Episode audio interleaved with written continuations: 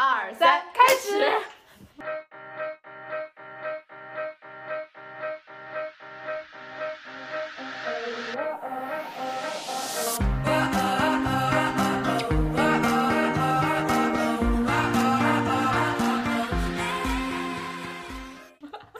Hello，大家好，欢迎来到我们这个第零七的不规则变位。今天应该就是一个朋友之间的对谈了。然后我们大家主要的与会者们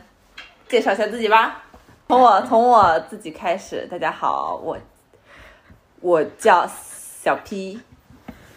好的，小 P，呃，我是今天第二位嘉宾，大家可以叫我十一。好的，我是第三位嘉宾，大家可以叫我葛老板。大家好，我是远程嘉宾丹总。并他就对客物理物理意义上的远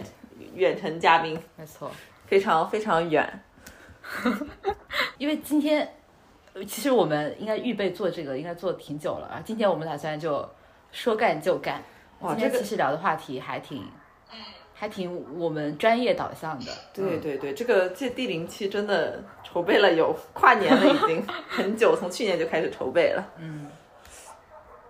然后，其实第零期的讨论主题涉及到我们最开始为什么想要做一个这样子的播客。嗯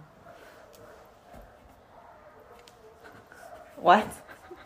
为什么没有？为什么没有聊天？这所以就是为什么这是第零期？对，就是对，因为因为我们啊，先说一下我们的关系吧，对大家都不知道我们的关系。哦是的是的呃对对对关系就导入了为什么为什么我们会做这个。嗯对对，因为我们我们四个其实是大学同学，就是同专业的，同专业大学学本科同学，所以现在认识到现在应该就是也有啊，今年第十年。年 哦，天 Oh 哪，已经十年了 Oh 吗？my god！这个时候就是后期可以插入《十年》这首歌，而且就是我们读的是同一个专业，然后这专业从我们的这个新鲜啊！播客的大学同学不 是同一个专也可以业。是同不同不同隔壁班隔壁专业的同学啊。好的，我们大家都是法语专业的同学，嗯，对，所以说大家会有一些，就是现在回头看，大家各奔东西，会有很不一样的发展方向，所以这个也是我们比较想跟大家就是分享的一个一些，嗯、比较有意思，就是可能十年之后，当年学学小语种的那批人，现在都在干些什么？嗯那要不我们先说为什么选这个专业？因为呃，还蛮不巧的是，我们来自不同的高考省份。啊啊，确实都不同。对的，对的。建议反过来说吧，刚才刚才最后一位朋友，请先说一下你现在人在哪里？哦，我人在我人在巴黎，啊，哇哇，香榭丽舍。然后嗯，OK，Go、我当时选专业的话，就是呃，我其实高中是理科，然后其实我当时想选专业，就是一个是想选建筑设计，要不然就是学语言类的专业。但是因为后来虽然我是理科，但是我其实不是很喜欢物理。然后后来我了解过，呃，了解过学设计，呃，建筑设计是需要学物理的，呃，我就果断的放弃了。所以就是确定了我要学语语言类的专业。然后后来就是经过大城市大学这样一步步筛下来，然后我们的学校在我们省的招生就是有两个选择，一个是法语和德语，然后我就选了法语。对，就是这样一个一一筛选的过程。你是不是我们我们三个人里面，呃，我们四个人里面唯一的理科生？啊、好像是，好像是，对。对对，那你你当时是，呃，就是你对地域有有有有有预先的要求吗？我是非常想来上海，就是四个专业里，四个大学里面报了三个都是上海。嗯，OK，那我觉得我因为我第一次听丹总聊为什么选这个专业，我突然觉得我们神奇的很像，因为我是江苏人嘛，然后我也是文科的，然后当时其实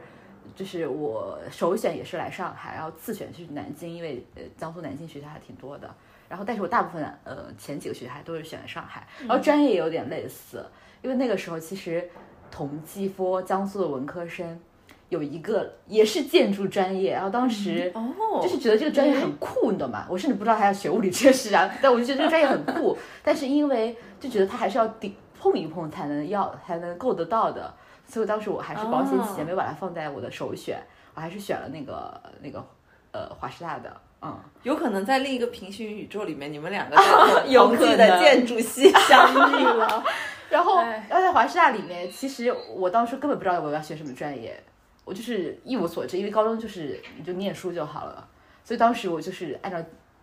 家里人建议或者就是身边人建议的，就要选好工作、好就业的什么经管，然后选了一堆，然后后面什么像语言系，我就是排在四五啊才选，我好像也选了德语，我现在想回想了一下，然后后来就把我就是分到了法语，我也是被动选择的一个 情况。哦，我是主动选的法语，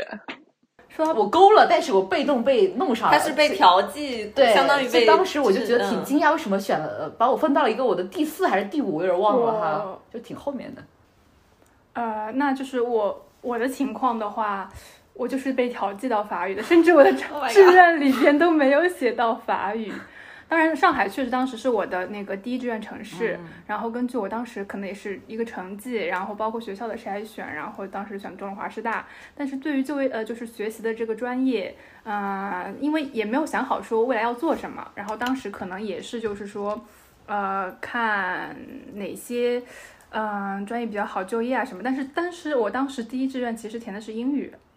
哦，然后中间有夹杂一些其他，包括我有有有填德语，所以英语的分但是是比法语要高吗？英语、德语都比法语应该是的？，应该是的，哦。呃，要不然我在你会没有进嗯。对，是，然后反正就后边就阴错阳差来到了法语系，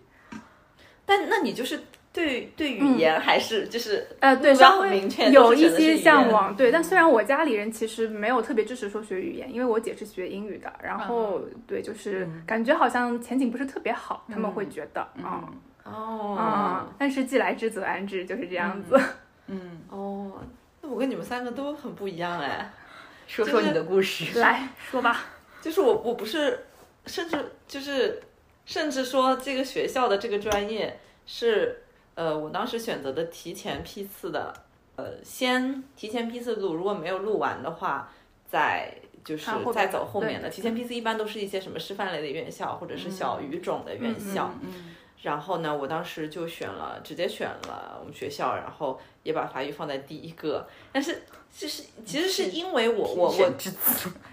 我最开始是是想，我我其实是就是我也是文科生，我们当时文科生我自己比较倾，我们我们家和我比较倾向的就是语言或者是金融类的。嗯、我最开始是想把金金融放在第一位的，但是呃，我我我会担心，我想先填金融再填法语，但是我会担心，就是那个法语放在第二位，它会不会有一个分差，就是呃，如果你金融没有录上，它会要减两分，然后再去够法语的那个分。我怕我又够不上法语了，我就想，呃，我稳妥一点，然后我就干脆把法语放在了第一个。然后，而且我们家也是，呃，就是家里人想让我来来学来我们学校，然后读法语的这个意愿比我本人要强。对，我是家里人是比较希望我我来的，对，所以所以我就我就我就来了，对。那我突然理解为什么女孩又有新的这个选择了。又有新的选择是吗？就是可能和我们之后的一些选择还是还是有所不要打哑谜有。所对应的是吗？但是我觉得回顾下来，我们就是其实大家都没有说什么对语言有一腔热情，然后要非常的就是一定要做出些什么，就是来来选择这个的。就是对选专业，大但是家或多或少都有一些我们都读了无奈的语或者相关的硕士，对不对？考虑。嗯，也可以这么说，可以这么说，可以这么说，可以也可以这么说，我觉得。这么说。嗯，就是就是说，但我觉得可能是就是在我们当时的时候选专业已经是一个就是感觉大家呃没有很理想化，但是脑子里有模模糊糊的一些什么关于就业的什么印象，但是也不深，嗯，对，就是你觉得要好就业，但是你其实也没有什么概念，到底什么专业是真的好、好就业的。就像父母也会觉得语言类专业可能只是没有那么好，但是听上去好像小语种还不错的，嗯，对吧？嗯，就是所以，嗯，还是会有一些信信息差，选择选择专业的时候。因为我其实能，其实你在互联网上能看到很多小语种劝退帖嘛，啊，对对对对对，就每次看到这个时候，我就在想，就是我到底有没有后悔做这个事情？因为我其实，在就是学了这个专业之后，其实花了很长一段时间在这件事情上，所以还想跟你们讨论，就是在这个过程中有什么你们觉得可以，就是特别想分享出来的嘛？就是 anyway 好的还是不好的？嗯，或者你就是对这个劝退大家 读小语种怎么看？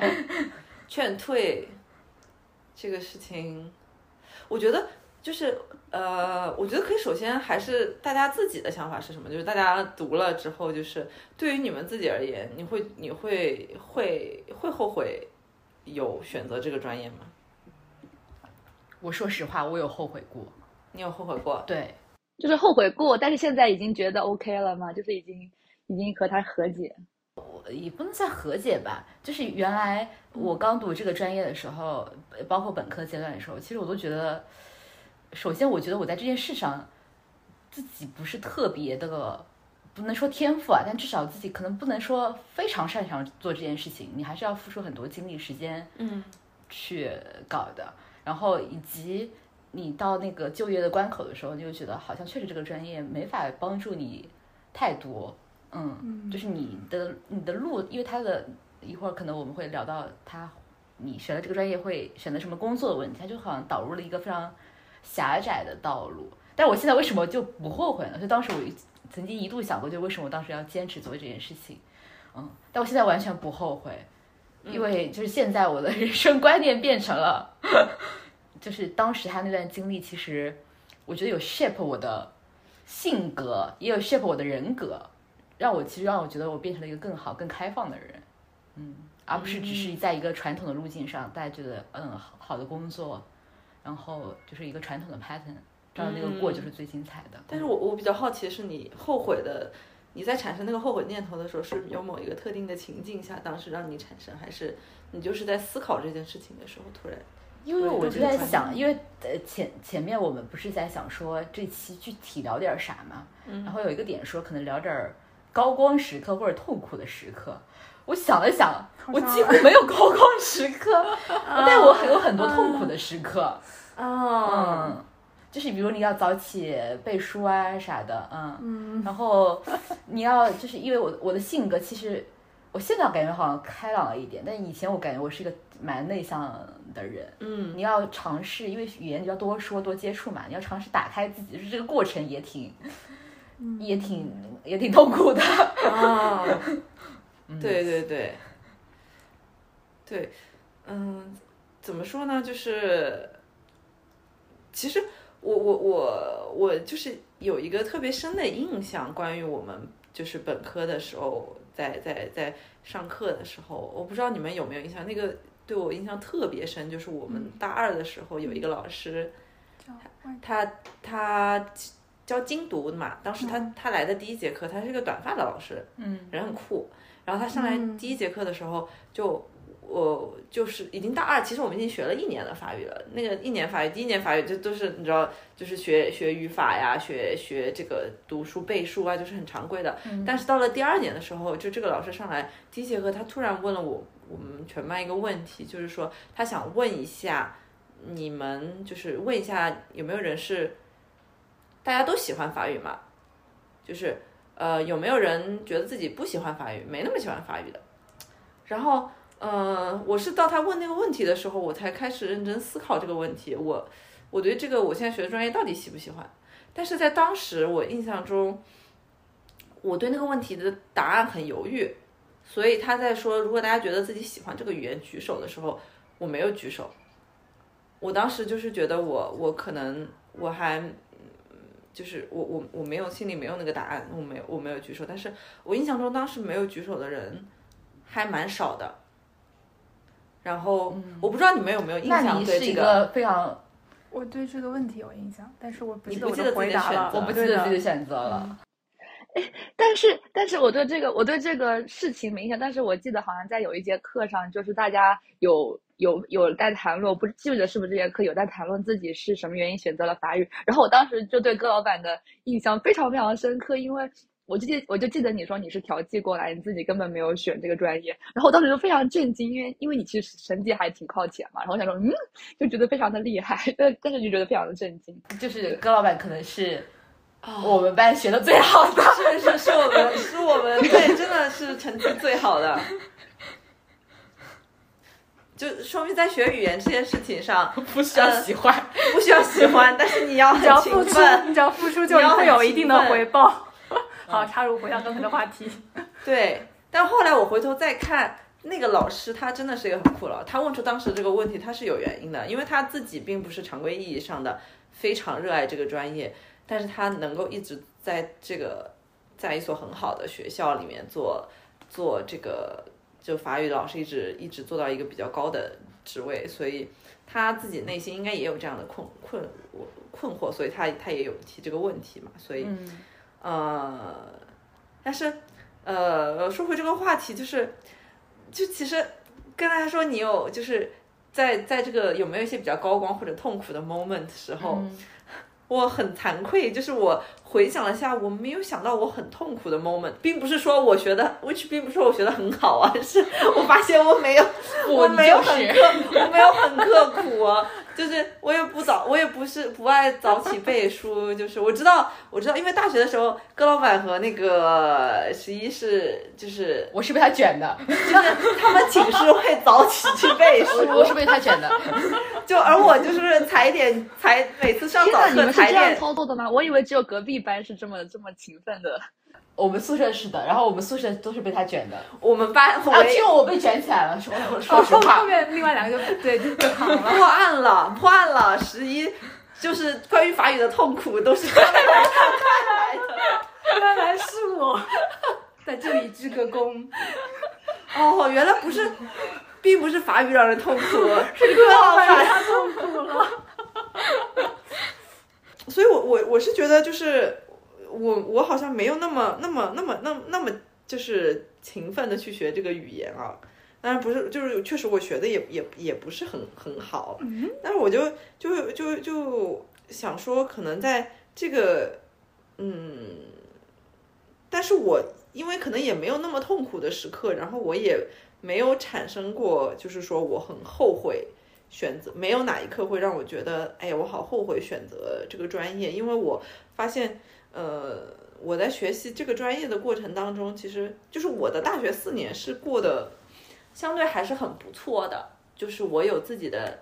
就是他这个这个学习就本身，虽然我没有那么爱它，但它不会成为我很重的负担。我每天都在，我都在为了怎么样怎么样能够完成我的学业在挣扎。这个我也没有，所以我就是学习也不太刻苦，但是呃，大学生活享受的也还蛮多的。所以我觉得大学生活我还蛮快乐的。然后呢，我觉得呃我的呃老师们就是都非常的好，然后他们其实也是某种程度上就是。呃，形塑了我的一些嗯、对待学习，对待特别是对待终身学习，然后对待这个世界怎么去看待这个世界，他们确实有给我很大的很大的帮助。当然，它不跟法语直接相关，但是我们的老师们都是法语老师，所以就是我觉得，就是他跟我选择法语来说，他还是。嗯，就是我当然选择其他专业也有可能碰到很好的老师啦，但是我是觉得，就是特别是我能理解十一，就是你到了一定的年纪再回头看，你慢慢就会接受那种，呃，就是人生的历程是，就是你选择这条旅程，你就变成了你现在的现在的自己，所以没有什么特别可让人后悔的，因为我还是呃挺喜欢现在的自己的，然后我觉得就是经过经历的东西都还是挺有意义的。嗯所以，但求职的问题可能我们我可以一会儿再说。但是关于关于学习的话，我我如果让我现在回想起来，我觉得我的答案是是是这样子。我的，反正我是没有，我现在没有回忆起某一个 moment，我是后悔我的选择的。来是是卷王没有的。前面说到，就是我是 调剂来到法语专业的，然后可能还是，呃，我觉得因为可能学语言的话，就是我可能还保留着当时高中的学习那种惯性，嗯，就是包括我的作息，当时一一切，我就感觉延续了高中那种勤奋刻苦的那种状态。早起早睡的代表人对，早起早睡。当时我呃，我大学的时候确实作息很健康，就是早上可能六点钟就起来了。然后就起来早读，就是因为学语言，当时可能还是会受到我高中我们英语老师的影响，就是学言语言要多读、多念，嗯，然后的话，这个确实我当时可能也就是这种方法，但确实这个方法它能够带来一些正很正向的效益，就是能够给我呃比较好的反馈。然后的话，我就就是就是这样持之以恒的下来了。嗯，所以不断的是反馈，对，是这样的。然后就是嗯，相当于是一个嗯正向的激励嘛。然后我就会去继续保持这种状态。呃，所以就是整体来说，我在大学四年里面，我觉得还是比较快乐。至少因为我不会觉得学习很痛苦，我在这个过程中我是非常快乐的学习这门语言。嗯，然后后边的话，因为成绩也比较好，所以就也。关于就业这一方方面，当时也没有想，反正就是保研啊什么的，所以这一块儿也没有说很大的压力，嗯，就还挺快乐的。嗯，我发现我跟我跟哥老板快乐就是不一样的快乐，我就是内心没有什么追求的快乐，哥老板 是追求都实现了的快乐，对，就是我都 achievements 都已经达到了的快乐。嗯，对，但是学语言当时我觉得有点比较痛苦的地方，可能是我这个人就是在表达和输出方面就一直都是有会存在一些困难的。所以虽然我可能输入的比较多，但是一直以来我的输出还是会存在一些问题。当然，这是我在不断克服的一个方方面吧。嗯，我觉得，对于就是哪怕对于外向人来说，就是你要说语言，然后克服那种说错了外语，然后带给你那种羞羞耻感，其实还是很难的。嗯嗯，我其实还是挺有压力的，这一点来说确实。来，另一另一个卷王。我没卷啊，我很躺平的。我我不是卷，就是隔壁寝室的优秀学生。哦，对我我其实，如果是想说最高光或者最痛苦的时候，倒也没有。而且我觉得我大学四年身在其中的时候，其实根本没有意识到这些东西，反而是我毕业以后再去回看我这四年度过的时间，我会发现。呃，我其实学习的过程是非常快乐的，而且我觉得你们应该也都可以同意我的想法，就是我们学院、我们系的老师的这个氛围给我们带来的这种，就是专业以外的这种启发的东西会更多，对于我们的性格啊，然后整体的眼界等等，所以这一块我是非常非常开心。四大学四年这四年我非常快乐，但是我会觉得，因为我们的因为是零起点的课程嘛，所以其实他一开始的节奏还挺慢的。我觉得每天的学习压力也不是很大，就像我们当时宿舍那一层，因为都是外语学院的，然后其实我记得很早就熄灯了。但是我当时有很多同学，因为都是理科生嘛，然后他们就大大一、大二课程非常辛苦，然后看他们的朋友圈啥的都是，就是要熬夜读书啊，然后各种什么高数、代数这些的，然后我就觉得啊，是不是我太闲了？但事实上，我觉得确实也是，我觉得大大学四年，我有太多的时间都浪费在了躺平和，嗯。就是从，因为我那个时候也算比较自闭，然后就是也不算自闭吧，就是比较内向一点，呃，然后也没有非常积极的参与各种的社交活动、学生团体活动，我都没有。所以在这一块，我会觉得多多少少还是可以，呃，那个时候应该再多主动一点，然后不管是做跟法语本身相关的事情多做一点，或者是自己更感兴趣、呃，其他感兴趣的东西可以多做一点。我觉得这一块我会觉得有一些些。有一些不足吧，但是没有，但是但是我就想说，我觉得其实我们的，我觉得我们小语种的话，就是大一、大二还是有我们自己的辛苦的，就是我们的课是很很排的很密的，多的，对的，对，就是我觉得我有另一个观点，就是你零基础的话，其实反而会有一点会给你带来焦虑感，就是你好像之前学的，其实对你来说没有任何，就是你就没有任何积累，你一切都得从零开始，然后但是它又是你的专业。可能别人学物理学数学什么，他们就是已经在在学新的，就是在原本基础上学新的东西。但是你零基础开始，其实刚开始的话，你要追赶那个进度，好像还是也是蛮蛮难的。对于对于小语种的学生来说，我觉得，呃，大一大二压力也是还是有的。那那我跟你的想法不一样，因为我本身还是出于兴趣选择这个专业，所以我当时读上课的时候，我没有觉得我自己的感觉就是我们很闲。就是我会觉得我们还挺闲的。其实，既然我有这样一个兴趣，其实我应该去更大，我还是可以有更对它进行更大的挖掘，去做更多。但是，我觉得当时的那个课程来，呃，量对我来说其实不是很有压力。说实话，还是又被卷到了，又被卷到了。你看，不愧是卷王说还是有被卷到呢。没 有没有。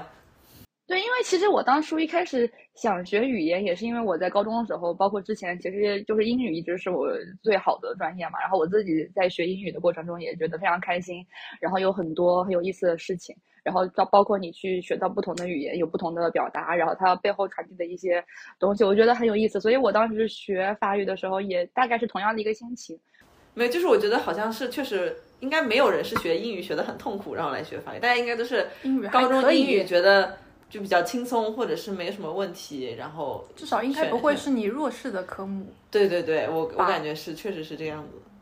啊，那就只有我了。真的吗？本人是因为我觉得就是被动。呃我高中英语其实我英语还好啦，它绝对不能算我的弱项。但当时我就觉得，不知道可能我想的有点多。当时我就觉得我可能不是特别擅长在做这件事情上，就比起其他的科目，嗯。哦，然后我就觉得，那为什么我被突然就命中，呃让我又进了一个同样我不擅长的，就同一个领域嘛，你可以这么说。哦。嗯，我觉得这个就是我的呃痛苦的 哦，源所以痛。苦来源其实对是学语言本身是是会给你带来痛苦的可能。对，哎，那但是我想插入一个话题，嗯，就是因为我们四个大大学时候都一起去出去交去法国交换了嘛，所以你们会觉得这一年，呃，在法语啊或者其他方面，就是对你们是什么感觉？哦哦，对，关于对我们四个是当时我们专业就是可以有出国交换一大三年的时候机会，大三的时候就是嗯对，然后这个交换机会，呃，就是就基本上就是名额卡的不是特别死，就是名名额还是比较多的，嗯，然后我们四个人正好到，就是都选择了，就是去去那个，对，都选择了去去法国交换。然后这个应该也是比较多的一些同学可能会在读小语种的时候会有纠结的地方。啊，这个东西对我的学习到底有没有用，或者说这一年会不会浪费了时间，要不要去，怎么怎么样？尤其是现在又重新开放了嘛，那可能就是这个选又成为一个可以实际操作的选择。所以，所以大家有没有觉得？嗯，就是现在觉得这那一年对于你们来说，它更就是再回看这个选择，你们是怎么怎么看待它的？我回想的话，我会觉得这一年超级超级的好，就是因为你后面我回看的时候，会觉得我结束了这段旅程之后，后面那段其实挺 suffer，因为你马上就要毕业了嘛，然后面找工作什么的。但就是纯看这一段，我觉得我当时选择去，几乎就可以说是毫不犹豫。嗯，然后我去了之后，我也觉得我挺全心投入的。嗯嗯，对，呃，我我其实也也是也是也是蛮赞同的。我在现在回看过来的话，我觉得那个是我呃真的人生当中可以说最快乐的一段时光之一。所以我觉得，如果大家嗯没有什么客观条件上的限制的话，然后或者说你并没有硬性的你大三一定要完成什么样子的的的任务，或者你有什么非常要一定要做的事情，你只是单纯在犹豫要不要去的话，那我真的建议你去，然后他会给你留下呃留下很多美好的回忆。然后至于语言上的东西呢，我是觉得你语言要大的提升的话，确实还是会有一段要要比较 suffer 的时光，哪怕在在国外你要提升的话，你得去要很多的跟当地的人去交流什么。我自己是觉得，呃，我我个人感觉没有非常说让我觉得，呃，很很显著的那个突飞猛进的提升啊。可能我会更习惯那个语言环境，但是没有突飞猛进的提升。但是我是觉得，就是 why not？它只是一年的时间，就是你一年的时间，你的语言没有提升，就我觉得没有退步，然后你说没有显著提升，难道这一年就就就浪费了吗？我觉得大家可以稍微把心态放放放平和一点，点就是没有关系的。我我是觉得很推荐大家，就是还是可以去的。嗯呃，就是刚才十一说到 怎么忘记我名字了？说到那个，就是当时做这个决定，呃，决定出去交流的时候，毫不犹豫，我也是，而且，呃，确实回想起来，那一年，我甚至可以说是目前人生中最为快乐的那一段时光，没有之一，Yeah，没有之一。没有之一，就是我要笑那个之一是最为快乐的。OK，呃，就是呃，就像刚才那个小 P 说的，嗯，虽然它可能真的不是说一下子能够给你的这个语言方面的水平带来一个呃突飞猛进的提升，但是嗯，当你在那个语言环境里边的时候，它或多或少肯定是对你是有所注意的，而且就是当你在呃那样的一个环境里边。嗯，它不单单是一个语言方面的对你的提升，你会就是呃真真切切了解到当地的一个他们的呃文化，呃当地人的一些生活，呃，然后当你在那个环境的时候，你就有更多的机会去接触到其他的一些事物，它不单单是就是语言相关的东西啊。当然，题外话就是那一年我们确实去了很多的地方去旅行，去看各种东西，所以真的是非常非常的快乐。对，嗯，我插一句，我我对我当时其实想想去的话，我犹豫，但最后让我去的那个点还是因为我出去，我我不是说我要修什么很好的课，或者我要我要要要在我专业水平上提升多少，我当时完全就是想说，我想看看我自己会不会喜欢在国外的生活，然后我因为我也在在犹豫将来，呃，要不要出国读书，在读读研，然后或者是后面再有其他的那个，所以我就觉得它这它是另外一种生活方式。你可以去看看自己是不是喜欢那种生活方式。所以你当时出去以后是帮你确定了这个决定，你回来以后要继续读书或者之类的。出去了之后，到到后期有点有点有点想家，就是就 帮助我做出了决定，决定 回国读研。怎么怎么怎么？我推荐了，推荐大家推荐半天，让大家大家出去出去出去交流，然后最后的结论是 我有点想家，然后回来了，是吗？这也是一种啦，嗯，一种情况。单总呢，哦，自己也是，我跟那个高老板是一样，觉得是我最快乐的一年，没有之一。当然，其他也也就是稍稍弱一点，但是这一年确实非常突出，然后就以至于快乐到，因为我。就是简单说一下个人情况，就是我是在国内工作了几年以后，然后又出来读书，又回来呃出来法国读书。然后就是我当时为啥特别就是想说出来读书呢？因为也没有在考考虑国内读研，就是想说出来读。因为我就是拿这一年做参照，我觉得在国外读书太快乐了，然后对我自己的就是心智上各方面，我觉得都特别好那一年，然后以至于快乐到就是现在。就是完全低估了在国外真正去读书，你有这个作业压力，你有这个毕业压力的 这个这个东西，就是我大大低估了这一块的东西。但是，嗯，不得不说那一年我觉得非常快乐。然后，呃，包括就整体见识啊，然后我觉得学到的东西，因为其实和我们在国内相比，它很多东西是我们在国内无论如何学不到的，特别是呃，也不算无论如何学不到，就是用按照。法用法语学，按照西方人的思维去学，其实，在我们国内这种机会还是非常少的。对，因为当时国内我记得有除了就是就是当时朋友同学们之间的那个犹豫，有的人可能就是会想说，啊，我不要出去，我要留在国内实习，然后我可能就以后找工作的话，这样简历上可以加分。但是我就是完全觉得，我不要这个，我不要去实习，我一定要出国看看，然后一定要去。呃，就是有这个机会去外面走走。我觉得到后面，如果不是你完全，就是你进到社会以后，如果不是你下定决心一定要空出这么长的时间，你是根本没有这个心态，这个是这个这种无忧无虑、这种毫无顾忌的心态去过这样的生活。所以我觉得非常推荐，也非常值得。对我，我其实特别特别特别赞同，就是就是也不要觉得说，哎呀，我以后还能去，或者我以后怎么怎么样。就是我觉得大概在你大学的这四年，是你就是嗯，一般都不太会有特别大的经济压力，然后也没有那么大的紧迫感。起码在大三的这个阶段，可能相对大二大三还好的这个阶段，你选择这样的一段阶段在国外的话，就是你你之后，我觉得我之后再在国外去长居，可能都很难再体会到当时。就是我现在回想起来，我觉得当时好像没有没有烦恼一样。就是我 回想回想不起来，我当时有面对考试的烦恼，有任何的烦恼，就是就考试之前烦恼，考完试一下就不烦恼了。就这种这种烦恼，在于我现在二十八岁的人生来说就不算烦恼，他只是毕竟当时你才二十岁，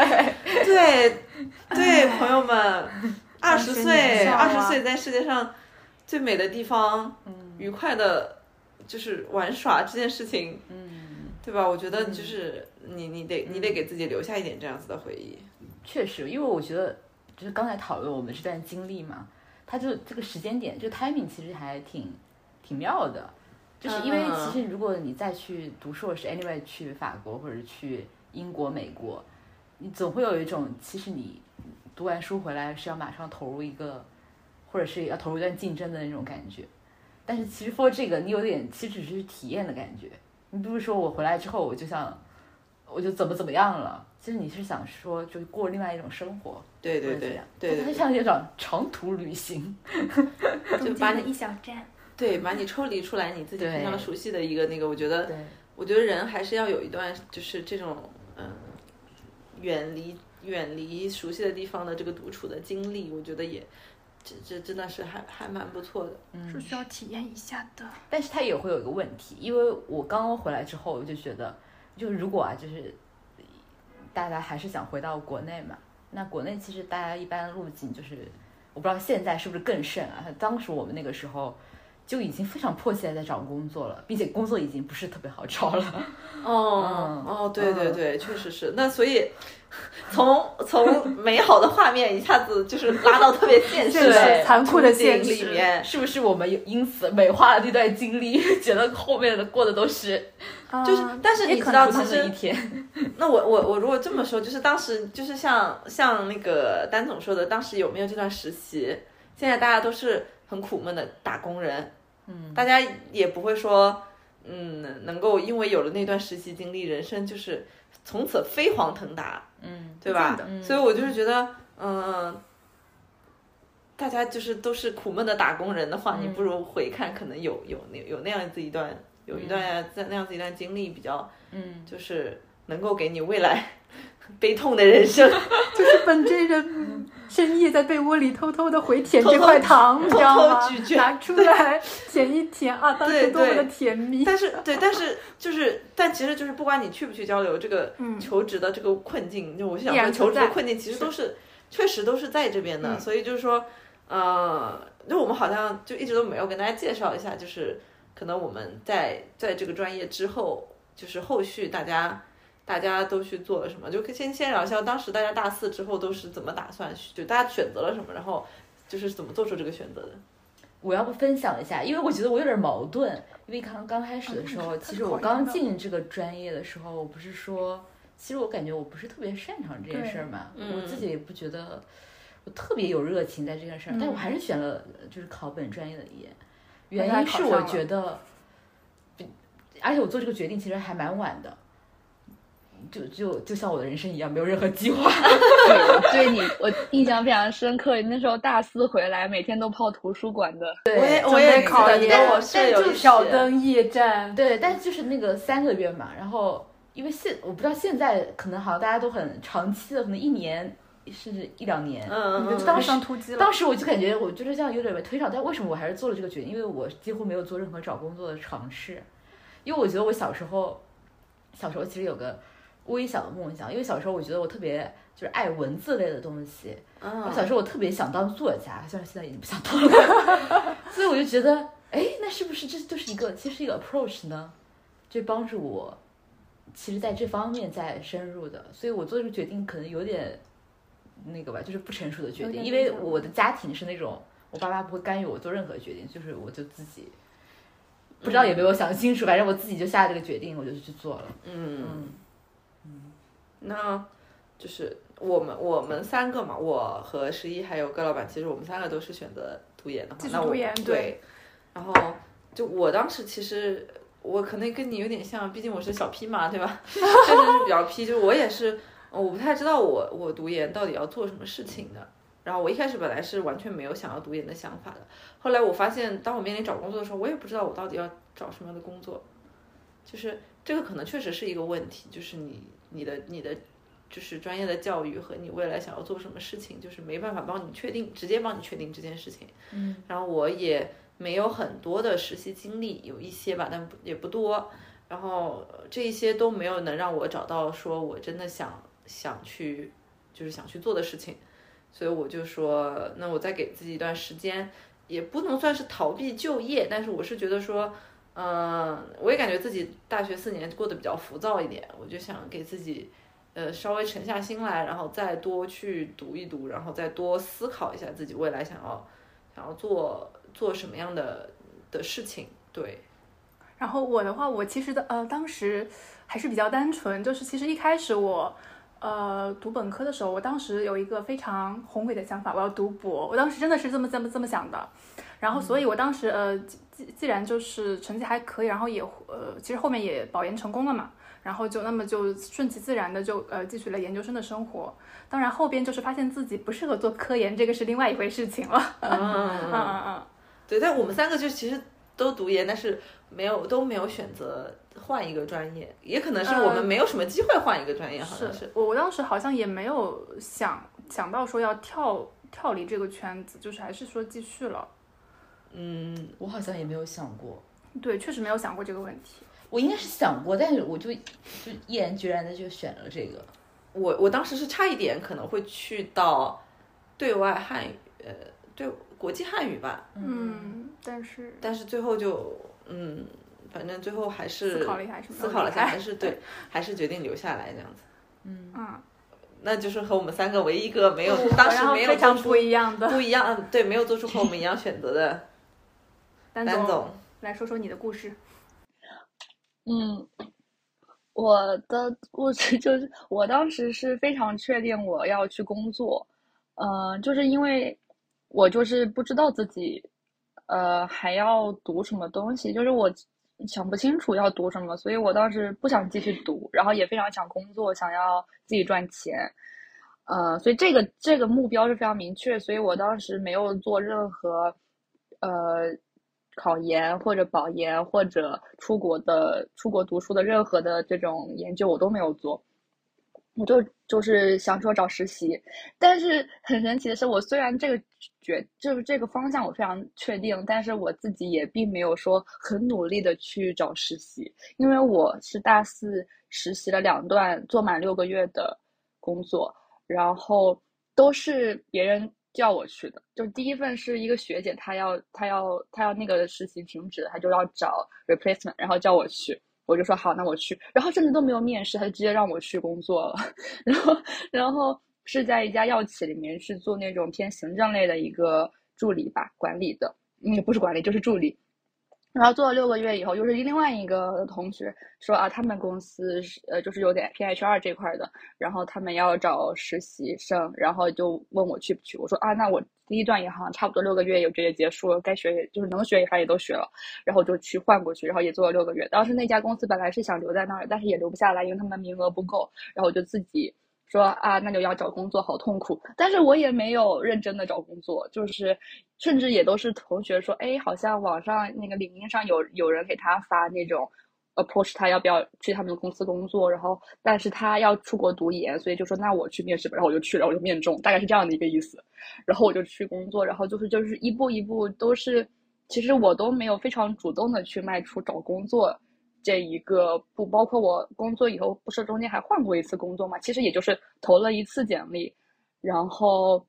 他面试我面中了，然后我就去了。就是我都没有去想，哎呀，这这公司这个行业怎么样，然后规模怎么样？当时我去这家公司，对这家公司也一无所知，就是这整整个是一个非常神奇的过程。所以后来这也是，呃，就是促促使我最后决定还是要回来。读书吧，我觉得可能还是要自己主动的，按照自己的意愿、自己的思考去做一次选择。对，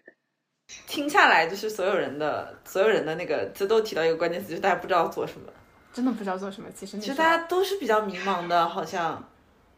我感觉就是我们没有一个像其他的。嗯，可能理工科的专业他们会有一些我比较确定有哪些公司我可以投的，我要投这些公司，然后叭叭叭我要找，或者是我很确定我要去做什么。嗯，所以其实，呃，对我现在回想起来，我觉得大家可能会比我们当年做的好，也给大家建议。但我觉得可能现在的本科生会比我们原来做的更好，就是他们可能会更早的思考这件事情。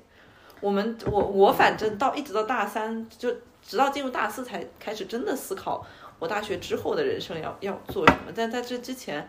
我生活中不太没有太思考这件事情。当然，我们的课程也并没有真的在教你，或者说在在让你做这件事情。嗯，不太有。就就只是大四的时候就有指导课，好像其他也没有什么。还是大大二的时候，我不太不太记得了。对对对。不过我在想一个问题啊，因为我觉得现在的学生都还蛮提早 planning，如果有这个意识。是因为他们收集的，他获得信息的渠道非常的广。呃，anyway，网网上什么的，或者是学长学姐，因为我记得我我们当时更多就是从学长学姐在做什么，其实老师能给到的建议也基本是这些了，嗯，从这些去想你做什么，但是就是别人想做的可能跟你想做的就不一定是一致的，其实没有那么多，嗯，对，但是对，就是我觉得他们但是比较好，就是你会有一个我大概能做什么。这件事情是 accessible 的，这些这些岗位对我我我这个专业我的这个呃这个叫什么学历来说，它可能是可以够得到的。嗯，那我再去思考我的我的性格适合去去做什么，或者是或者是什么东西。嗯，对，但是呃，但我觉得现在的问题可能就是呃，我我们虽然分享为什么要工作，为什么要读研，但是我我我我感觉现在的。情况，大家可能更多的是大家都在，其实大家都想去深造，就是特别是这种语言类的，或者是就是呃文科专业的本科本科的学历，现在的就业情况应该是比较困难的。大家可能更多的情况就是大家都想去深造，但是就是就大家都在考研嘛，说白了，对吧？嗯。但是机会机会比较少。嗯。我觉得其实我我是想问说，大家觉得就是对于。比如说像我们是你考考研，你读完研之后，你再就是再再到求职的那个阶段，嗯，就你觉得那个时候你的心态有什么变化？然后像比方说丹总的话，他如果是工作的话，就是你工作了两年，你再去思考自己的人生选择的话，就是这个工作两年的经历对你的这个人生后续的人生选择它有什么意义？就是，嗯，这可能要涉及到就是我们现在此刻正在做什么，就是我们读了研之后。然后我们为什么会在做我们现在正在做的事情？嗯，对吧？嗯，我分享一下我的吧，因为，嗯，说实话，我在决定读硕士的时候，刚开始的一段时间，我非常的投入，我觉得我就是要把这件事情做好。然后当时确实，我觉得好像不纯粹学语言，开始做一些 anyway 研究或者是分析之后。好像确实是我想做的一个事情，但后面你就会，因为你经历过一次，这个从呃本科阶段到硕士阶段嘛，你就会知道你后面其实可能会面临着什么，你会提早开始想这件事情。呃，至少我当时是有提早开始想的。嗯。然后我就在想，因为从你读了硕士之后，因为我读的硕士可能不像。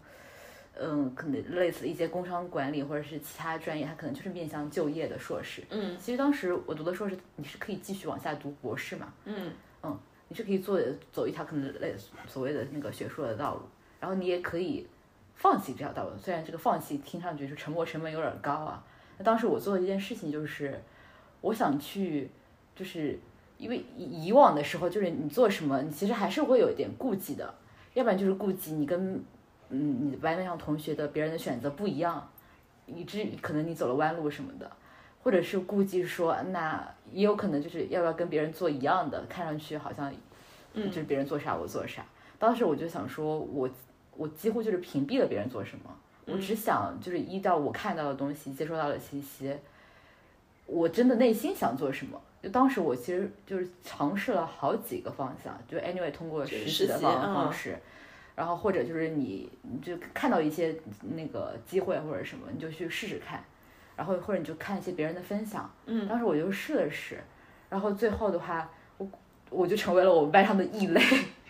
就是我，嗯，我就好像是我最后，因为我最后的工作就是导致选了一个跟我的专业完全不相干的工作，成为了我们班的异类，因为很多后来我们班上的人他都是，要不然就是继续读研啊，就是做老师，要不然就是做可能还是跟这个。继续读博，读博，对，嗯，然后做老师，或者是做剧、做翻译啊，哦，所以那就是听下来，因为因为我们，我跟我跟就是戈老板，我们研究生还是同学嘛，我们的样本其实比较少的，我们那个那那一届人很少，人很少，所以我还比较好奇，就是嗯，在你们班上，就是研究生毕业之后体量之后，大家嗯，经常就是大家。就是可能同学比较关心的话，就是法语毕业生，嗯，大家一般都做什么呢？嗯，做的最多的对我们班人确实是比较多。当时我记得应该有十八个同学吧，然后相对来说，其实，在语小语种里面肯定是算比较大的班级了。嗯然后，但是我觉得他可能在跟我本科阶段其实有个共性，大家还是在有点不是特别明确你要继续往哪个走，所以我们的方向也比较分散。因为本质上研究生专业也不是说为了让你找到工作的这个专业，其实还是只是说在专业上更精进的。对，但是因为它就是比较这个专业比较特殊，它只是后面导向的强相关性的路其实就那几条，就是我们要不然就是去可能类似可能外交部就是这种政府相关的，需要你有比较强的语言能语言能力的，嗯这是一个方向。然后第二个方向呢，就是呃，很多同学有一些学姐、学长、学姐可能学术方面比较强，那就会选择继续去读博士，嗯。然后可能会留校留在那个那个高校里面去做老师，嗯。然后还有一些呢是会，因为你嗯你到硕士阶段的时候，其实你的语言能力已经比较强了嘛，就会选择去做中学的老师，因为中学老师可能只涉及到可能一些语言的教学，这也是第三个，嗯。呃这三个其实是比较大的一个方向，嗯然后再再其次呢，可能是去到一些跟那个呃法国相关的，anyway 是企业，anyway 是一些办事处啊，但这个其实就比较小众化了，嗯。企业办事处，嗯，就比如可能当时我记得我有个同学好像去了什么大使馆还是什么，啊啊，领馆吧，哎，对，领馆馆类似的，领馆嗯嗯嗯。大家去的不是法国的，是我忘记是哪个了，但啊就是也是一个外外交性对质对对对，的东西也。是一个有哦相关性的，嗯。嗯，那所以就是你们你们你基本上是们你们班上的话，就是去去做去外企的人不多是吗？呃，哦，我想起来了，再补充一个，还有一个呢，可能是去一些，因为我记得当时我们学校下面有一个，呃，类似那种，呃，对，出版社，这也是一个，哦嗯出版社嗯，因为嗯小语种出版社是需要你有这个方面的语言技巧的，嗯。嗯，哦，我以为大家去去外企会会比较会比较多。我好像是唯一一个去外企的，啊，所以我我就说我很我其实当时挺惊讶的，啊，嗯，哦，我我也还蛮惊讶的。哦，是我也是蛮惊讶的，我也是第一次知道这个，嗯嗯，虽然虽然这么回想起来，我们专业也没有人去外企。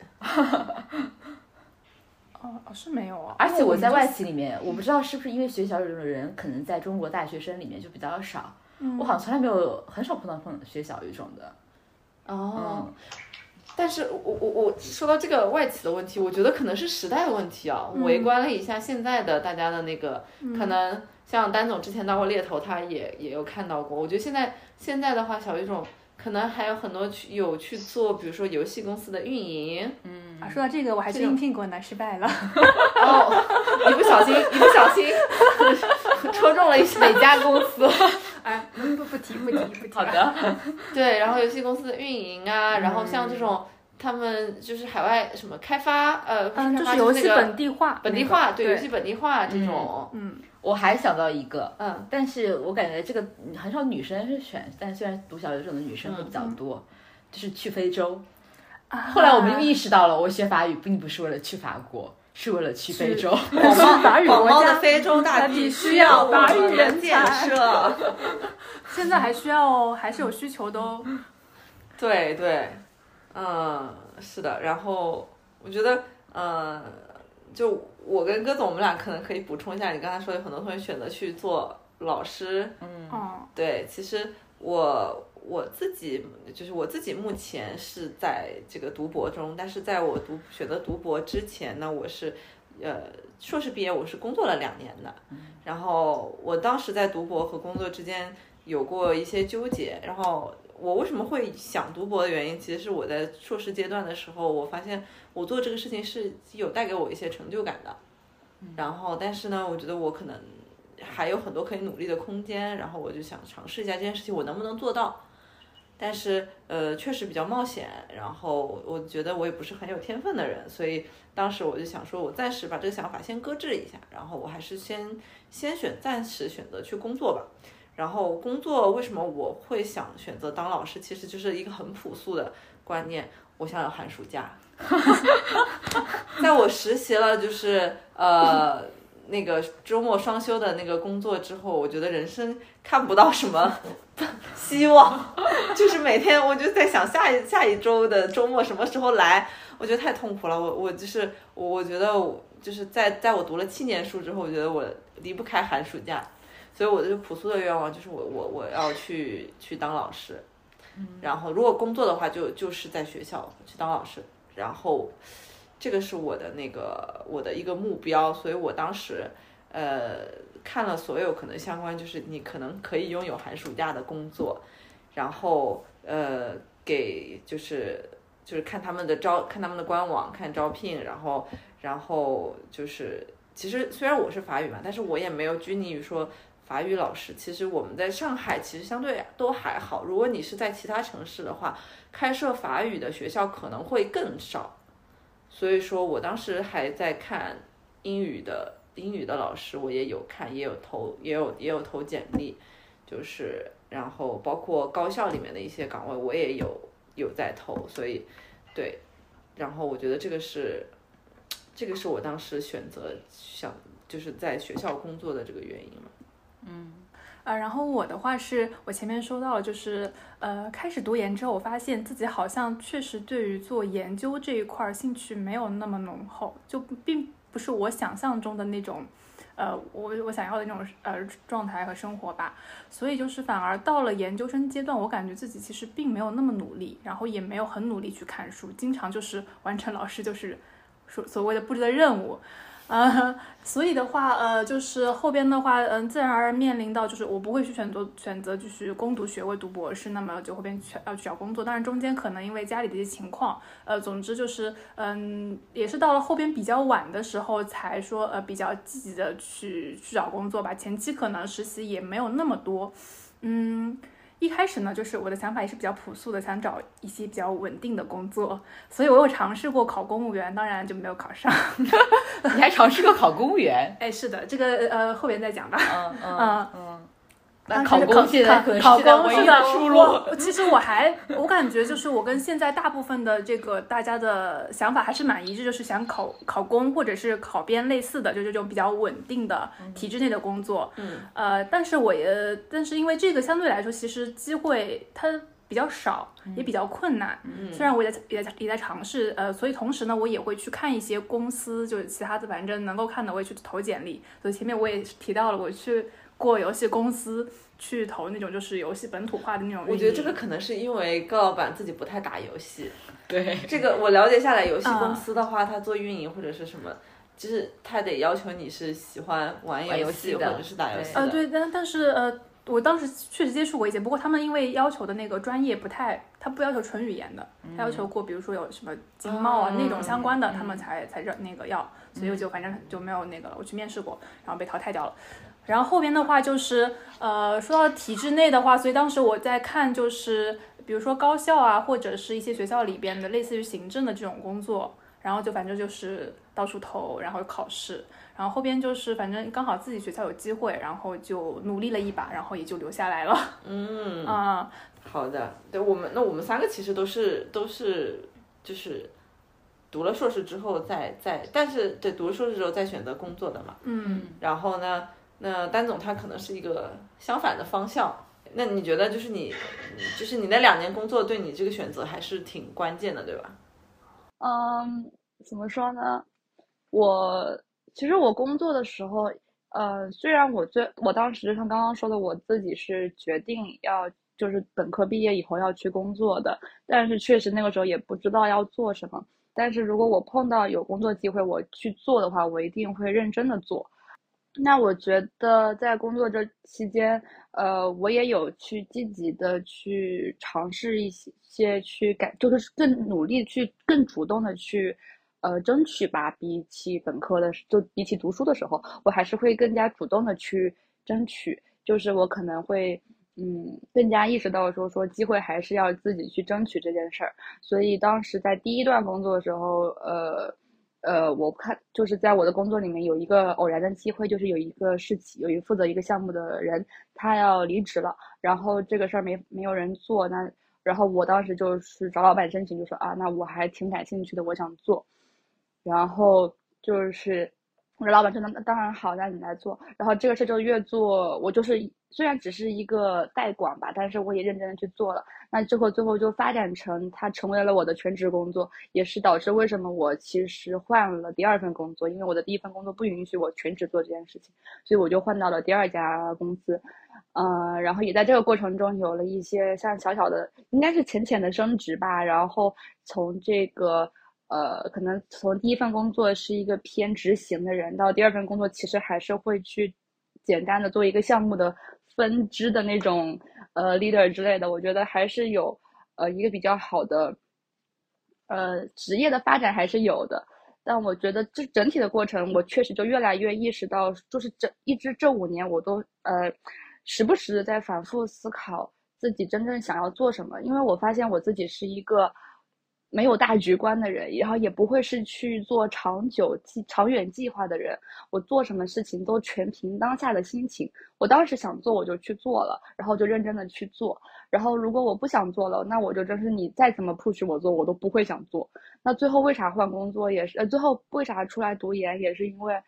呃，这个工作我就是每天早上起来，我就觉得要去要要要，天呐，我实在是没有动力坐到那个桌子前面去去做那个事儿。我就觉得它带给我的挑战、新鲜的东西以及我个人成长各方面都已经不能支撑我保持一个良好的心情了。嗯，然后我觉得，我觉得你再分享下去，下一期十一已经 十一已经不在，可能已经换工作了。我下一期可以给大家哦，等我换工作给大家讲老板的。PUA 三件事，嗯，但是其实我当时，呃，我当时那个工作环境就是，呃，人文方面，呃，反正不是最理想的状态。但是，呃，我觉得不是我换工作最主要的原因，就是我觉得我缺乏了对我本身工作的动力。对，这个很很正常，就是大家不同的阶段，可能可能会有不同的考量嘛。嗯。对，其实那我我听丹总分享，我不知道你会不会有这种感觉，因为我们两个有共同的经历，就是我们可能先工作一段时间，然后再选择去读书嘛。就是有的时候，就是别人会觉得说，哎呀，那你是不是呃浪费了中间的那个时间？你一开始就去读会不会好一点？嗯，尤其是我现在去读博的话，就是嗯，博士生的话肯定是年纪越小毕业出来，呃，越吃香嘛。然后其实也是三十五岁这个也是有一个坎的。然后我我会有一种感觉，就是我越来越觉得，就是，呃，你人生没有什么时间是时间段是浪费的。就是我有时候会想，如果我当时不工作，我直接去读，会会不会就是会更好吗？我觉得也不会，就是可能就是就是那一段时间，就是一定会造就现在的你去做这样的决定，然后可能会帮助你在心态上，不管是在或者说在遇到困难的情况下，你会你会形成你你自己的趋势。就是保护自己，然后抵御外界风险的这么一个思维的模式，我觉得就是，嗯，有可能我如果当时直接选择去读书的话，我现在经历的很多事情，我也不一定能坚持下来，或者说我会更容易去放弃。就是我不知道丹总会不会有有这种感觉啊？就是就是我们感觉人生就是总会说人生好像绕了弯路，其实人生也真的有弯路嘛？就可能都是人生的路的一个阶段而已。哦，我不觉得这是弯路。首先，如果我跟我在我如果下来法国，然后碰到的人，然后如果我但凡提起，哦，我之前工作过一段时间，他们他们都会说，呃，那很好啊，那你就重新出来读书啊，然后再可以有新的选择啊之类。就是没有人会觉得啊，你好像走了弯路，你浪费了时间。我自己本人也不觉得这是一个浪费时间。嗯，然后然后而且我自己是觉得，就是人生得要折腾，就是如果太直线的往下走，顺这条路走，我会觉得。对我来说少了点刺激吧，或者少了点新鲜感的东西，所以我还挺喜欢这样 反复折腾的感觉，就是来回横跳。很有可能我可能读下去读了一两年，觉得啊我又不想读书，然后以后去工作也是有可能的。但我觉得这就是不断追寻，就是不断的去探索，然后就是的这个过程的意义吧。对，对我我我我真的是是觉得，就是大家也不能要求说你在二十多岁的年纪你就探索到。我整人人生这辈子我要做什么，我都铁板钉钉了，就是这个，我这辈子都想做这个事情，对吧？你的真正的成熟的阶段还还很长，所以慢慢探索有有尝试，我觉得都是很很正常的一个过程。我觉得你们俩已经自洽了，我可以分享一下，因为就是就比如，因为我是读了硕士，甚至是一个不是那种呃工工作加分的硕士啊，再出来可能在企业里工作。我我曾经有有一度想过，我觉得就是浪费时间，就是如果我要实现同样的结果，其实就是浪费时间。但也有可能，当时我也想说，可能没有中间那段经历，我没有那段思考、眼界，以及我在中间在尝试，可能也没有这个结果。嗯，但是就是你回过头，因为你已知嘛，就觉得当初如果你能做另一种选择，可能会更好一点。因为你刚才说就是走弯路这个，我觉得它有点没有没有地域歧视的意思，但我感觉可能就比如你在国外可能很少碰到这种这这种声音，这种声音会比较少。对，但在国内的话就很多这种声音，嗯，因为大家可能包括可能不管是在我不知道我在企业里面，就如果大家的职位是一样的，就大家也会觉得好像越年轻的人他就是是不是越能干越有优势，他在职场上的。就是升迁的机会更多，他更多的时间可以去做达成一样的目的，所以我就觉得好像在中国这个问题还还挺现实的，就我好像没法那么完全自洽，因为你总会被身边的人 push 说。被你的 peers 们卷着呢，但我我我的感觉就是有没有可能就是大家做一行恨一行？你专业如果选了这个之后，你你你毕业了，我我再也不想干这个相关的，我要我要我要换一个我要换一个领域，可能你就不是在现在这个这个公司，你要换到其他领域，也是你要被新的新的同事卷，嗯，也是有可能，因为你不知道会发生什么，就只能是预想预设嘛，嗯。以及我最近看到一个词儿，就是。就是有些人会透露出一种精英感，嗯，不是指那种呃，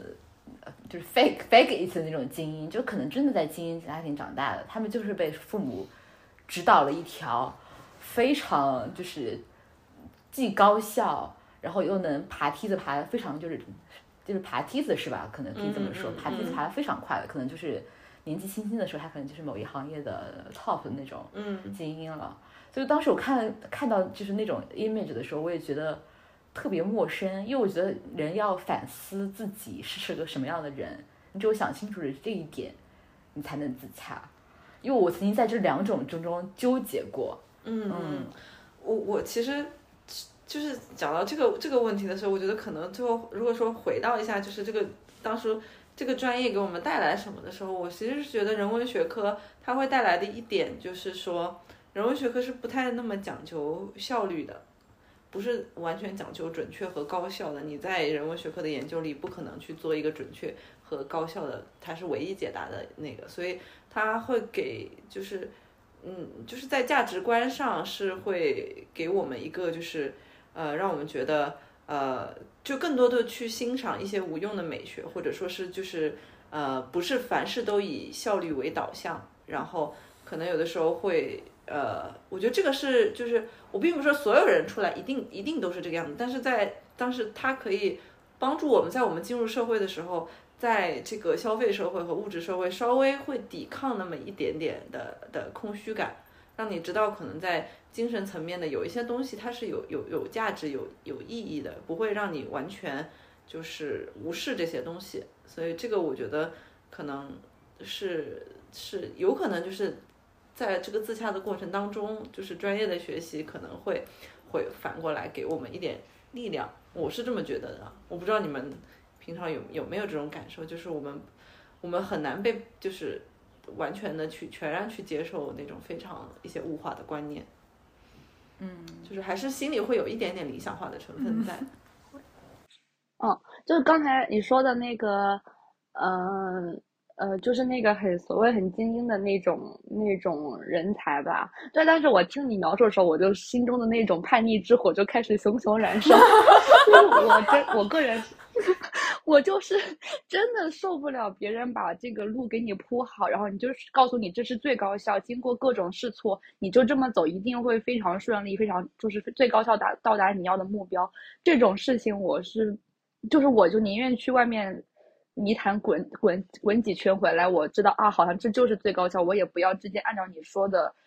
这个经验去走，但是可能就是按照这个人才，他可能就是我不知道，就是因为我也不知道当事人，所以可能他们愿意接受，也有可能自己心中会觉得啊，我好像失去了很多尝试我自己感兴趣的东西的那种机会。所以这可能是一个你更愿意是呃 follow 别人给你铺好的道路，还是说你更愿意自己去试错，自己去探索？这两条不同的、不同的、不同的路径吧。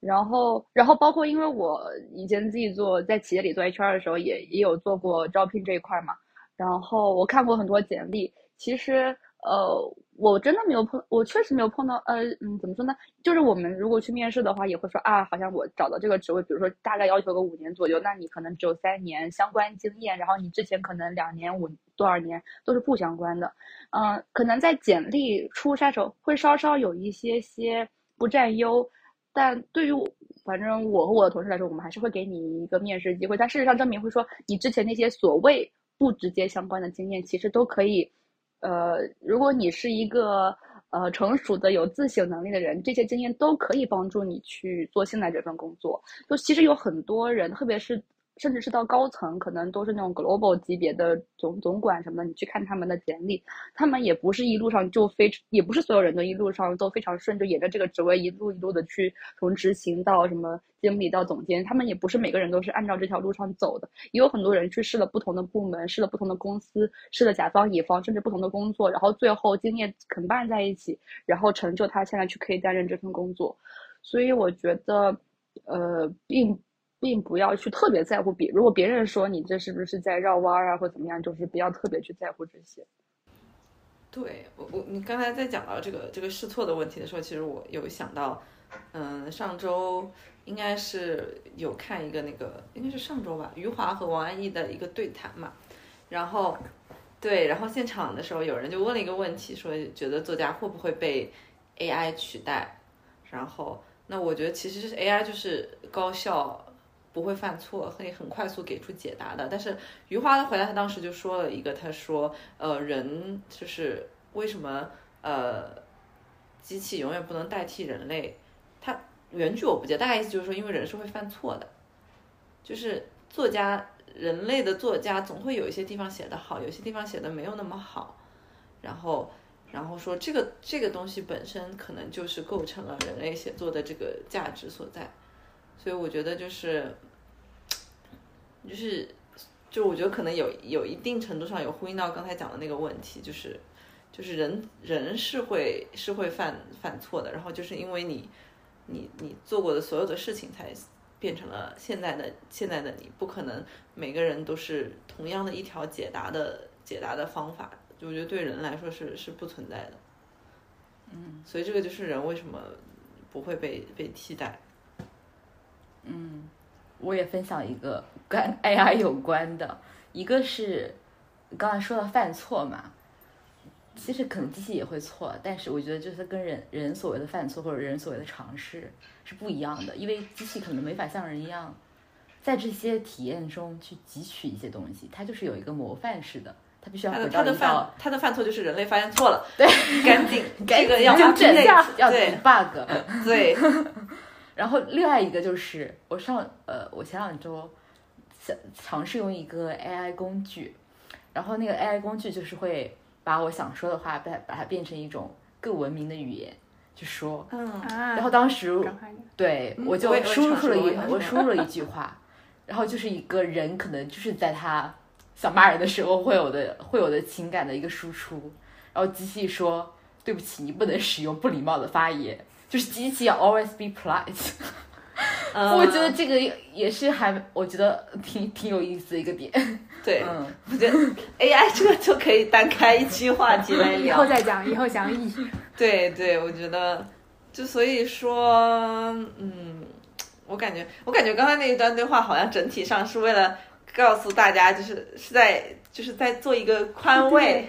做一个宽慰和劝解，就是。呃，如果说你的人生也也不是那么高效或者顺利，或者中间说有一些，嗯，所谓的弯弯绕绕和曲折，对吧？对 对，没关系，就是这这就是人生的人生常态吧。嗯，对我我我其实也是，就是我觉得我读博其实也是有一个有一个原因和丹总有一点像，就是我想选择人生更多的可能性，我不想做一眼就看到头的工作。当然，这个跟现在。我我不是说谴责，我觉得大家想要做稳定的工作，或者说想要做这个，这个都是可以理解。我觉得就是，但如果你你是那种你心里在犹豫，我不就是我想我想去拥抱人生更多可能性的人，我觉得你，嗯，就是你可以勇敢做自己的做自己的选择，然后就是，嗯，不用，就是现现在大的潮流不一定适合所有的人嘛。嗯，是但你刚才提到就是，呃，那个对谈被问到了文学的问题。其实我本来以为大家可能更多问到的是语言的问题，因为语言看起来就还蛮机械化，好像更容易被取代。但是我就想跟他聊一下，就是就提到就是学语言这件事情，如果它都被取代了，是不是我们就没必要学它？那学它到底我们就获得了什么呢？就除了语言之外，因为说实话，在经过了两年，我可能没有非常频繁用这个，其实有一些东西我都忘记了。但我并没有觉得学语言这件事带给我的是获益的那一块有被丢失，反而在强化。嗯，对，比如我就觉得它让我变成一个更爱生活的人，变成让我变成一个更爱思考的人，让我变成了一个更能接受很多是就是可能不在我的人生控制之外。因为我最近非常喜欢说的一句话就是。你都不能接受你的人生有这么一个小意外吗？就好像都都可以，嗯，对对，我我就是觉得，就是大家有的时候不要太拘泥于，就是在劝退小语种的时候说，就是你的人生不是哦，我学了今天我学了这个语法，我学了这个变位，我懂了，我未来的人生我就可以登在某一时刻我增加一个可能或者是什么，就是不是？我觉得这大家都是就是综合起来，因为你有这段经历，所以你变成了现在自己，所以你现在在在在做着你现在在做的工作或者是是什么东西，你不一定要把它归结于。我学了某个单词，我或者学了某个什么东西，我把它忘了，那我就白学了。嗯，不是的。对，我觉得，我觉得也不是这个样子。就是你如果真的一定要把你学这个专业变成，你把自己先降格为一个语言工具的话，那你确实就是，那 AI 就是确实能能取代你。但是如果你先首先把自己作为一个人，然后你把这个学习大学教育的过程看成是塑造一个人的过程的话，嗯，就是。嗯，我觉得那那你可能就是还没有那么快被取代，我只能说，嗯，那我觉得现在这个点特别特别合适抛出为什么我们的播客叫 这个名字。哦，是我还没有介绍课叫这个名字哦、嗯，因为我发现就是小 P 还有丹总，其实我觉得你们俩都是有点要体验尝试不同的，就是不希望被一个规则所限制住的感觉。嗯，嗯我觉得。这个不规则变位吧，首先让我们成绩最好的啊，成绩最好的戈老板来解释一下。戈老板不规则变位这件事情在法语里面它到底是个什么东西呢？首先，法语里面有动词，对吧？动词呢要根据我们的性嗯性数进行变位，然后一般的话我们有第一组变位，第二组变位，然后嗯在常规的这个变位的规则之下，我们有就是有一些动词并不能够被原有的这些。规则所嗯包包围住吧，所以呢，我们会有另外一组一些动词，它的变位是不符不规则的，好像有点绕哈。对，就是其实跟英语里面的那个 M is R 差不多，你就是嗯 B 是你 B 不可能永远是 B，你遇到 I 的时候就是 M，遇到 You 的时候就是 R，遇到 They 呃遇到 He 的时候就是 is，就是只不过法语里面这个会更加的复杂，根据人称时态，对是的，会。会有有不同的变化，对，然后呢，有有有那么一波动词，它的变它的这个变化是不规则的。对，有那么一波动词呢，就是可能大部分的动词就是它的变化，它是规律性的变化，嗯，然后根据人称或者性或者就，但是大有那么一小部分是需要你你预判不到的，嗯，需要你强行去记忆，对，去背它，嗯，对，所以，嗯，我们为什么会选择就是？不规则变为来升华一下这个主题，升华小 P，呃，也也就是其实就是就是想，首先就是我们跟我们的专业息息相关嘛。那但是就是你看我们现在再看我们每个人正在做的事情，呃，我像我正在我正在呃国内读博，然后呃，丹总是在法国读读硕士，然后那么。戈老板现在目前是在在学校里面工作，然后呃十一是在外企，就是我们大家都有呃不一样的选择，然后我觉得就是呃可能更多是对应，虽然都是从法语出发嘛，但是会我们的人生其实是有很多不确定性的，然后呢，包括我们做这个播客也是说想说从日常的常规当中跳脱出来去做一些。让人生有一些不规则的变化，然后我们人生这样回看下来，本身其实也是，呃有很多难以预料到的过程，所以就是我们在这之前，其实我们也也也去了解了一下，大家在劝当大家在劝退小语种的时候，都在劝退一些什么东西，我们也能理解大家在当下的焦虑，但是我觉得就是可能这个我们在想做这个播客的时候。起码在这第零期里面，就是想想想想跟大家说的，就是，呃，就是其实没有没有必要那么的焦躁，就是说去去拥抱人生的各种可能性吧。你最终，呃，会你最终遇见什么样的事情，然后就会形塑成现在的现在的自己。然后我们觉得我们人生就是慢慢和自己自洽的一个过程，反正。对，你们还有什么补充？升华，升华，没有补充，句号。升华了。对对对，然后我觉得我们今天就是，其实我们在聊天的这个所有内容本身就是，我们没有刻意去说我们是不规则变位还是什么，但是大家在这个过程当中其实对提了，对，其实就是在对我完全没有想到你们俩今天会有一个这么一致性的，就甚至帮助我更了解你们了。哦，是的，之前都，是吗？所以，所以我觉得还是要多聊一聊呢。对，我觉得我也希望我们的就是在这个努力自不能说完全自洽吧，就是说在努力自洽的这个过程里，能给大家一个一个一个借鉴，或者是说说让大家现在不要那么焦虑。嗯，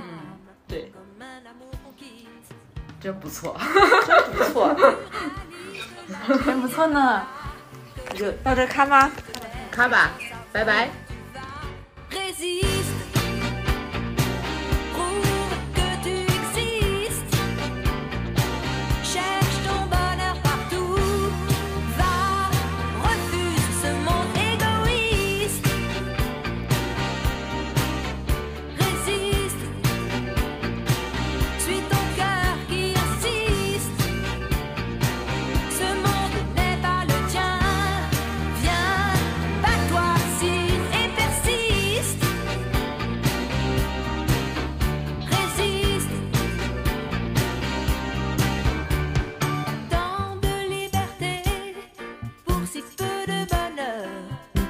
Ça vaut la peine